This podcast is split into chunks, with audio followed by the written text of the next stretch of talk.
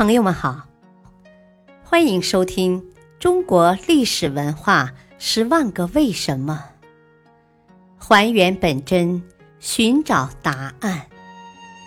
民俗文化篇：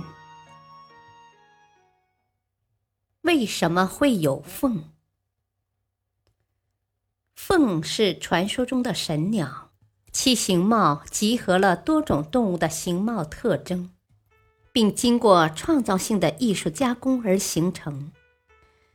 在人们看来，凤的每一个形貌特征都具有某种特殊的象征意义，如翼冠表示称心如意，鹦鹉嘴表示动人的音乐，孔雀羽象征吉祥，鹤足代表长寿，鸳鸯身。寓意为美满的爱情，大鹏翅则表示鹏程万里，等等。显然，具有这些形貌特征的动物，在自然界中是不可能存在的。就形貌而言，凤是人们根据自己的愿望和要求想象出来的，是人们心目中的理想事物的化身。当代民间艺人画凤技法中谈到：锦鸡首，鹦鹉嘴，孔雀脖，鸳鸯身，大鹏翅，仙鹤足，孔雀毛，如意胜冠。其中明确指出凤头是鸡首。现在我们在绘画。雕塑、刺绣等作品中所见到的凤形，无不具有这一特征。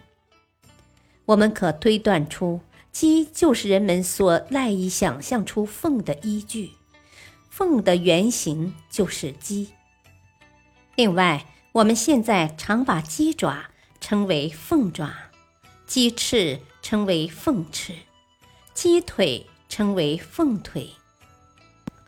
还说鸡窝里飞出金凤凰，是说鸡可以升华神化为凤；落地的凤凰不如鸡，是说凤也可以降格俗化为鸡；又说凤凰落毛本如鸡，这些都把鸡和凤连在了一起，这也可以作为鸡是凤的原型的又一佐证。